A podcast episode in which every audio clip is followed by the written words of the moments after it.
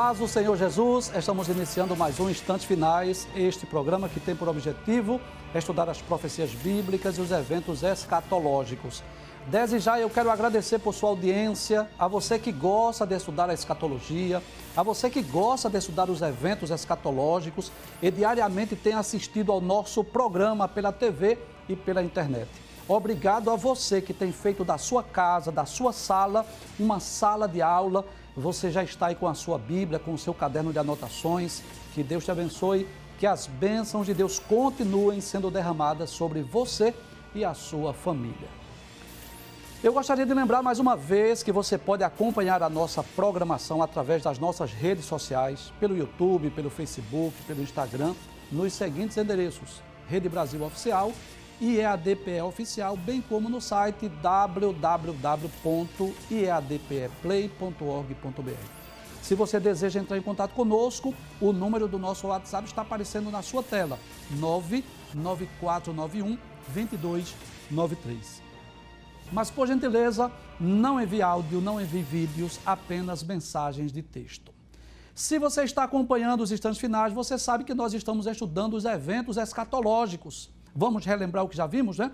Nós já vimos aqui sobre a morte, sobre o estado intermediário, é, sobre a ressurreição dos justos, e no programa anterior nós começamos, nós iniciamos acerca do assunto mais importante da escatologia, que é exatamente sobre o arrebatamento da igreja, que foi o tema que nós demos início ontem e acredito que até a próxima sexta-feira vamos falar nesse tema.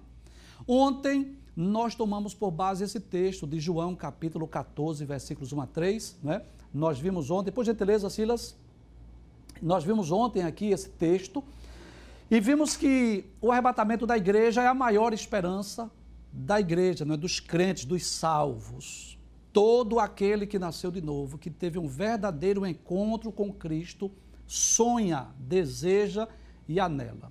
Uma das mais ricas simbologias dessa união entre Cristo e a igreja é exatamente a, a, a ideia ou a figura de um casamento. E assim como todos os noivos e noivas desejam casar, desejam chegar ao dia do casamento, assim somos nós devemos anelar, devemos desejar que esse dia chegue o mais breve possível. Como diz Apocalipse, né? Maranata, hora vem, Senhor Jesus. E ontem nós dissemos aqui, não é baseado nesse texto de João, capítulo 14, nós dissemos ontem que nesse texto, nesse capítulo, Jesus fez várias promessas. Jesus prometeu que iria responder às nossas orações, que não deixariam os discípulos órfãos, que enviaria o consolador, Jesus prometeu que deixaria a sua paz. Jesus prometeu que, até que nós faríamos as mesmas obras que ele fez e ainda faríamos maiores, mas sem dúvida, a maior promessa que Jesus fez foi exatamente de vir nos buscar. Ele disse: Quando eu for e vos preparar lugar, virei outra vez e vos levarei para mim mesmo, para que onde eu estiver, estejais vós também. Hoje, nós vamos dar continuidade a esse tema, a esse assunto, e vamos tomar por base um texto de primeira carta ou epístola de Paulo aos Tessalonicenses, capítulo 4, versículos 13 a 18, e vamos hoje falar sobre o seguinte tema: Como será o arrebatamento? O que é que a Bíblia diz acerca do arrebatamento? É este o tema que nós vamos trabalhar hoje. Só que hoje, com exclusividade, eu não vou abrir a minha Bíblia, pelo menos agora, né? porque nós vamos ler aqui na tela, porque a equipe, né, a produção preparou aí algumas telas e nós vamos ler o texto visualizando telas. É uma forma de facilitar a compreensão e o aprendizado, né? Eu tenho dito aqui quase que diariamente que nós temos muitos novos convertidos que se converteram há poucos dias e estão assistindo o nosso programa. Estamos fazendo tudo o que é possível para trazer numa linguagem bem simples bem acessível para que todos possam ser alcançados. Então, estamos evitando aqui até termos teológicos complexos, difíceis, para facilitar a compreensão, tá certo? Então, hoje nós vamos estudar esse texto, por gentileza, a próxima tela, é, acerca da ressurreição e vinda de Cristo, isso está lá na primeira epístola de Paulo aos Tessalonicenses, capítulo 4, versículos 13 a 18. Traz para mim, por favor, deixa eu explicar algo aqui. O apóstolo Paulo, eu já disse aqui, ele é o maior teólogo é, que esse mundo já conheceu. Jesus foi o maior mestre não é, Mas Paulo foi o maior teólogo. Deus, né, Jesus chamou esse, esse servo de Deus, este homem, esse apóstolo, não só para realizar as viagens missionárias, não só para é, pregar o evangelho a judeus e gentios, mas para escrever pelo menos 13 cartas ou epístolas. E nessas cartas ou epístolas paulinas estão as doutrinas basilares da fé cristã. E Paulo foi um instrumento de Deus para escrever sobre esses dois temas complexos, que é exatamente sobre a ressurreição e sobre a vinda de Jesus.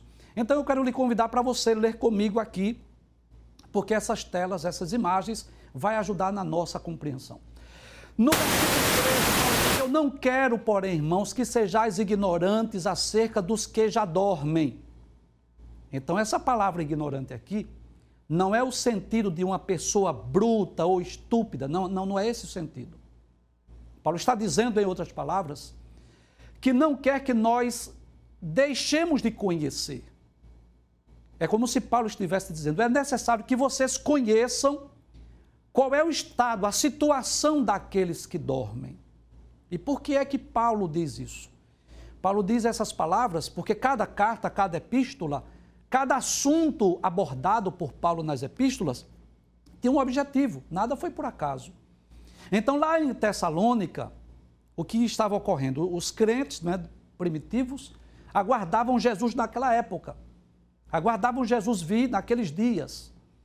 E o que acontece? Jesus não veio naqueles dias e começaram a morrer seus parentes, seus pais, seus familiares. E eles pensaram, começaram a pensar que pelo fato de Jesus não ter vindo ainda e os seus familiares estarem morrendo, eles pensaram que eles iriam perder a salvação. Como que diz assim: Jesus não veio, meu pai morreu, minha mãe morreu, eles perderam a salvação. Então Paulo escreve essa epístola, esse texto, para explicar essa verdade. Por isso que Paulo diz assim: olha, eu não quero que vocês sejam ignorantes. Eu não quero que vocês deixem de conhecer a verdade acerca daqueles que já dormem. E claro, aqui está se referindo aos crentes, aos salvos. Eu já disse aqui que a Bíblia usa vários termos para descrever a morte e um dos termos é exatamente dormir. Esse dormir aqui não está falando do repouso diário. Esse dormir aqui está falando da morte. Então, Paulo estava dizendo: Eu não quero que vocês deixem de conhecer a realidade daqueles que já dormiram salvos. Por que, Paulo? Ele diz assim: para que vocês não vivam tristes como os demais que não têm esperança. Então, existem pessoas realmente que estão tristes porque não têm essa esperança da primeira ressurreição, da salvação, da vida pós-túmulo, dessa vida eterna que foi prometida por Cristo. Então, Paulo escreve para aquela igreja, Paulo escreve para aqueles crentes, trazendo essa verdade. Não quero que sejais ignorantes acerca dos que já dormem, para que não vos entristeçais como os demais que não têm esperança. É como se Paulo dissesse assim: se seu parente morreu salvo, fique tranquilo. Você não tem motivos para desespero. Você não tem motivos para perder a esperança. Vamos para o versículo 14, o que é que Paulo diz? Ele diz assim: Porque se cremos que Jesus morreu e ressuscitou, então, a nossa confiança, a nossa fé está baseada na ressurreição de Cristo. Porque Cristo é a, a, as primícias dos que dormem. Nós falamos sobre isso na, na segunda-feira. Jesus morreu, mas ao terceiro dia ele ressuscitou para nunca mais morrer. E essa é a nossa garantia. E Paulo deixa isso bem claro, porque se cremos que Jesus morreu e ressuscitou, você crê nisso? que Jesus morreu e ressuscitou. Aí Paulo vai dizer: também aos que em Jesus dormem, Deus os tornará a trazer com ele. Ou seja, na ocasião do arrebatamento da igreja, o que ocorrerá? Aqueles que dormiram em Cristo, que você lembra disso, nós falamos sobre o estado intermediário, que não estão mais lá no seio de Abraão, estão lá no paraíso. Onde é que eles estão? Lá no terceiro céu. Paulo deixa bem claro: Deus os tornará a trazer com ele. Então, na ocasião do arrebatamento, do rapto da igreja, as almas dos salvos, aqueles que estão lá no paraíso, voltarão para a ressurreição. E é bom lembrarmos isso, não importa quanto tempo morreu, não importa a forma que foi sepultado, não importa. ele há de ressuscitar. Né? Então, Deus os tornará a trazer com ele, está falando exatamente dos salvos, dos justos, das almas, daqueles que estão lá no paraíso, que virão com Cristo para a ressurreição. E o que ocorrerá nesse momento? Ele vai dizer no versículo de número 15, Paulo vai dizer assim: Dizemos-vos, pois, isso, pela palavra do Senhor. Então, Paulo estava deixando bem claro que não são palavras humanas, não são promessas humanas, não são promessas de homens.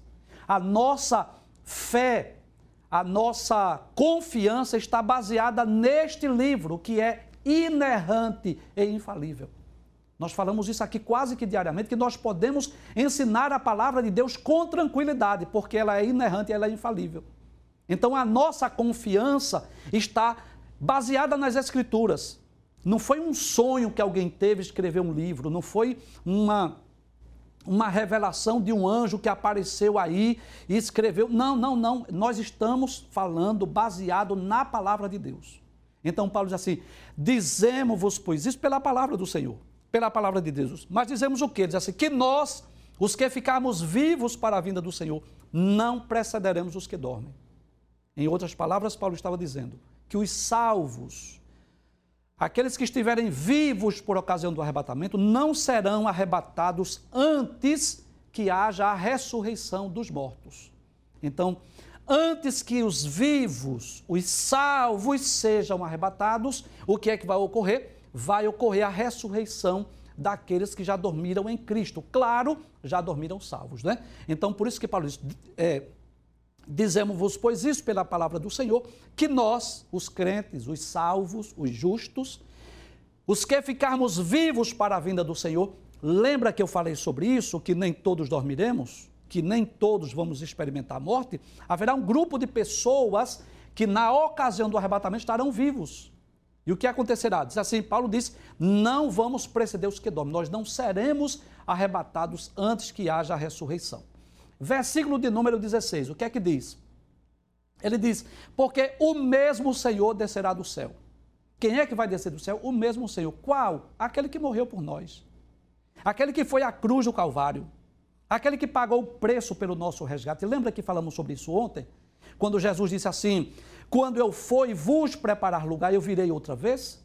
Lembra que nós falamos que esse preparar lugar não é que Jesus foi lá no céu preparar um conjunto habitacional para nós? Não. Mas ele foi realizar duas obras. Primeiro, ele foi à cruz do Calvário, ele foi pagar o preço pelo nosso resgate, ele foi pagar o preço da nossa redenção. Aquela dívida que a humanidade tinha para com Deus foi paga na cruz do Calvário e depois ele foi oferecer o seu sacrifício, a sua, o seu sangue ao próprio Deus. Eu falei sobre isso ontem, que Jesus é ao mesmo tempo tanto a oferta quanto o ofertante, né? Ele tanto é o cordeiro, que é a oferta, mas ele é também o sumo sacerdote, que é o ofertante. Então, esse mesmo Senhor que morreu crucificado, e que ressuscitou ao terceiro dia, ele vai descer do céu. Com, como será isso? Primeiro, Paulo vai falar de com alarido. Alarido fala que de barulho. Bem, é difícil explicar isso, mas eu vou tentar aqui explicar como é que nós compreendemos. Com certeza, no céu, né, os, os patriarcas, profetas, os apóstolos, os salvos que dormiram estão lá, mas não sabem a hora do arrebatamento. Apenas os Deus Trino sabe. Apenas as três pessoas da Trindade que são oniscientes. Nem os anjos, Jesus disse, nem os anjos sabem. Então o que acontece? Na, na ocasião do arrebatamento, com certeza vai haver um toque de trombeta em que os anjos compreenderão que aquele é o momento do arrebatamento. Então, por isso que fala de alarido, fala de barulho, é aquele momento, chegou a hora, chegou o momento do arrebatamento. Aquele momento esperado. É como se as almas dos justos dissessem assim: pronto, será agora que nós vamos ressuscitar? Glória a Deus. Aí diz assim, com alarido, com a voz do arcanjo, porque o arcanjo ele é uma espécie de anjo-chefe ou anjo principal. Então tudo nos leva a crer que esse arcanjo vai tocar essa trombeta, essa corneta, que não é, essa trombeta aqui não é nenhuma das sete do Apocalipse.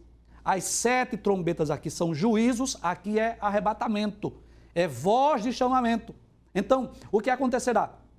Haverá barulho, haverá a voz do arcanjo anunciando: chegou a hora, chegou o momento, e haverá a trombeta de Deus que tocará, soará. Eu, particularmente, não acredito que nós ouviremos. Nós não ouviremos. Nem o mundo ouvirá, porque o arrebatamento é algo muito rápido. Nós vamos explicar sobre isso amanhã, quando explicarmos o texto de 1 aos Coríntios, capítulo 15. Será muito rápido. Não acredito que nós vamos ouvir, eita, o toque da trombeta é agora que vamos subir. Não acredito. Será muito rápido, no abrir e fechar de olhos. Mas o que acontece? Com a trombeta de Deus que vai tocar para os seres angelicais se prepararem para o cortejo, para o momento do, do arrebatamento. E o que vai acontecer? Aí Paulo diz: os que morreram em Cristo, os que morreram salvos, que aqui é a segunda fase da ressurreição dos justos. A primeira fase foi Cristo e um grupo de judeus, lembra disso? Esta será a segunda fase. Os que morreram em Cristo vão ressuscitar primeiro. Olha aqui, a imagem está aqui como que um cemitério, é que as almas dos justos subindo, não é? É como se voltasse aqui, tomasse aquele corpo de volta. Claro que isso é um milagre, não é algo. A, a ressurreição é um milagre, mas a terra vai dar conta dos seus mortos. E o que acontecerá? Por favor, versículo 17. Aí Paulo diz: Depois nós, os que ficarmos vivos, seremos arrebatados juntamente com eles nas nuvens. Que coisa gloriosa. Que momento glorioso! Bendito seja o nome de Jesus para sempre. Os salvos que já dormiram ressuscitam, os vivos serão arrebatados para encontrar o Senhor das nuvens. Encontrar o Senhor nos ares. Nós vamos encontrar, não é? Eu posso dizer assim: a igreja triunfante com a igreja militante. A igreja que já está no paraíso e a igreja que está na terra vai se unir ao noivo. Eu ilustrei ontem, lembra disso? Eu disse que nós podemos ilustrar o arrebatamento como acontece na nossa cultura. O noivo vai até o altar e espera o momento da chegada da noiva. E ao som de uma marcha nupcial, a noiva vem, mas ela não passa direto para o altar, ela para no meio. E o noivo vem do altar, recebe a noiva e leva ela para o altar. Nós podemos ilustrar assim. Então o que acontece? Então, quando Cristo voltar, os justos que já dormem em Cristo vão voltar à terra, é como se tomasse de volta seu corpo. Nesse mesmo momento, os salvos que estiverem vivos são arrebatados e sobem esses dois grupos de pessoas. Mas não vão direto lá para o terceiro céu. Eles param nas nuvens onde Cristo está com os seres angelicais para receber os seus salvos. Por isso que a Bíblia diz: depois nós, os que ficarmos vivos, seremos arrebatados juntamente com eles. Eles quem? Os que ressuscitaram. Onde? Nas nuvens. Para quê? Para encontrar o Senhor nos ares. E aí Paulo diz assim: e assim estaremos sempre com o Senhor. Glória a Deus. Então, depois desse encontro com Cristo, nunca mais nós nos separemos, separaremos dele. Eu quero, inclusive, aqui lembrar algo. Os discípulos passaram três anos e meio aproximadamente com Jesus ouvindo seus sermões, os ensinos, as parábolas, vendo os milagres, viram coisas extraordinárias. Pescas maravilhosas, multiplicações de pães e peixes. Viram Jesus acalmar o vento e a tempestade, viram Jesus andando sobre as águas, mortos ressuscitando, coisas extraordinárias eles viram. Mas depois eles viram seu Cristo crucificado. Depois tiveram a alegria de ver novamente Jesus ressurreto, Jesus ressuscitado. Mas 40 dias após a ressurreição, conforme Atos capítulo 1, versículos 9 a 11, eles viram Jesus pela última vez. Quando Jesus foi recebido, foi assunto aos céus. E sentiram com certeza um pesar no coração, porque Jesus ocultou-se aos seus olhos e eles tiveram que se separar. Então aqui o Paulo garante para nós: nós estaremos sempre com o Senhor, nós estaremos com Cristo para nunca mais nos separarmos dele. E que coisa interessante.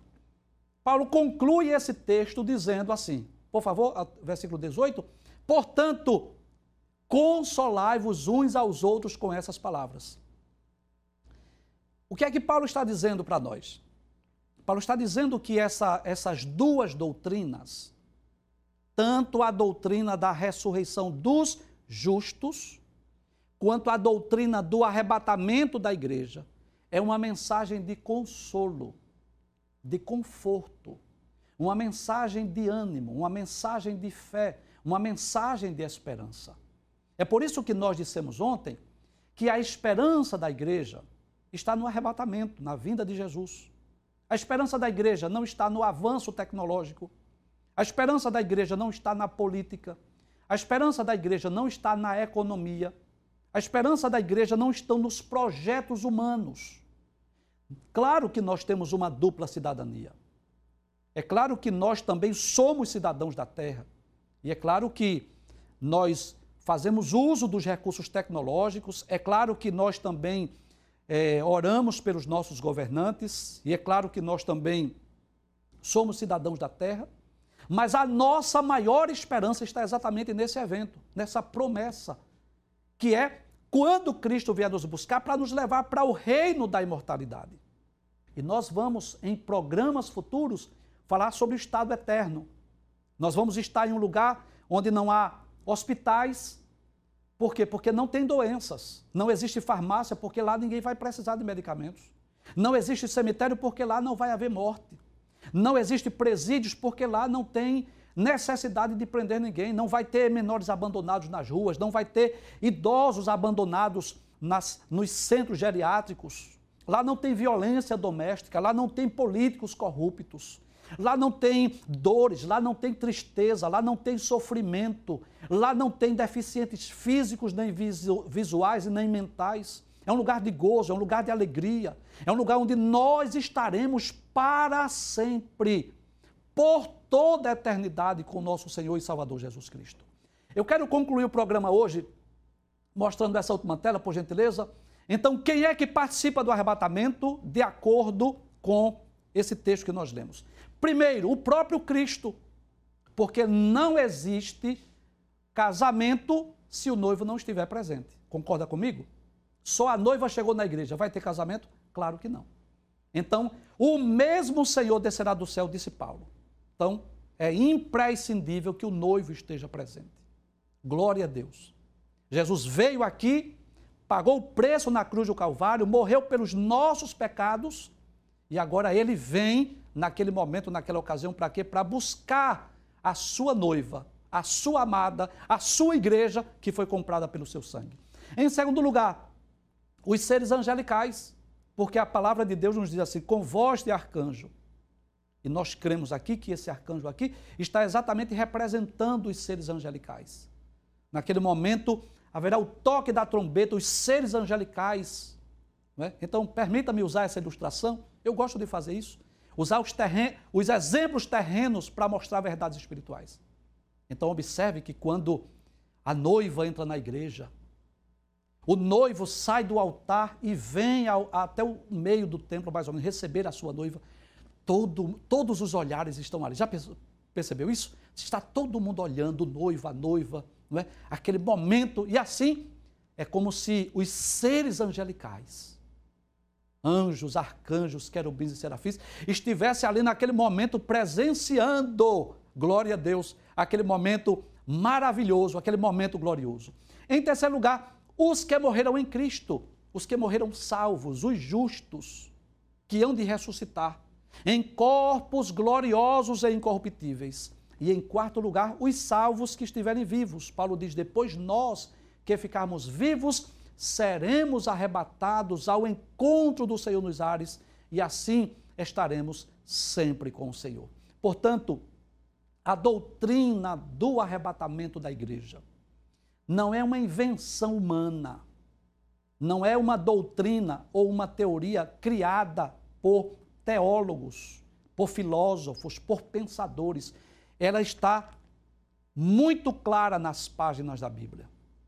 Ontem nós citamos João capítulo 14, versículos 1 a 3. Hoje nós estudamos primeira aos Tessalonicenses, capítulo 4, versículos 13 a 18. Amanhã, se Deus permitir, vamos estudar primeira aos Coríntios, capítulo 15, a partir do versículo de número 51. Eu poderia citar ainda Hebreus 9, 28. Enfim, eu poderia citar é, é, Atos, capítulo 1, versículo 11. Vários textos bíblicos que falam desse momento, desse evento glorioso, que é o retorno de Cristo para vir buscar a sua igreja.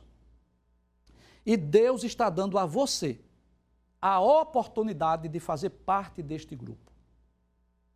Quando a igreja for arrebatada, dois grupos de pessoas vão marcar a história: os desaparecidos e os que vão procurar os desaparecidos. Vai desaparecer os salvos da terra então, vai desaparecer alunos das escolas, vai desaparecer professores, nos hospitais vai desaparecer médicos, enfermeiros e pacientes, nas indústrias, nas fábricas, vai desaparecer patrões, empregados, nos coletivos, vai desaparecer motoristas e cobradores e passageiros, o mundo vai virar um caos. E você decide se você quer fazer parte da, do grupo dos desaparecidos ou se você quer fazer parte dos desesperados, que vão ficar ligando, tentando fazer ligação, procurando pai ou mãe, ou tio ou irmão, e vai ficar aqui procurando os desaparecidos. Essa escolha é sua e eu quero dizer que hoje Deus está te dando a oportunidade para você fazer a sua escolha, para você fazer a sua decisão. E o que é que eu faço para fazer parte desse grupo? Receba Jesus como seu salvador pessoal. Você precisa fazer três coisas necessárias, importantes. Primeiro, crer no Evangelho, crer na Bíblia Sagrada. Segundo, arrepender-se dos seus pecados. Terceiro, se converter dos seus maus caminhos. E quando você dá esses três passos, três coisas acontecem. Você será justificado, regenerado e santificado, e o teu nome será escrito no livro da vida. Eu não me canso de dizer, porque dele por ele e para ele são todas as coisas. Glória, pois, a ele eternamente. Amém. Até amanhã, se Deus assim nos permitir. A paz do Senhor Jesus. Não esqueça, nós estamos nos instantes finais.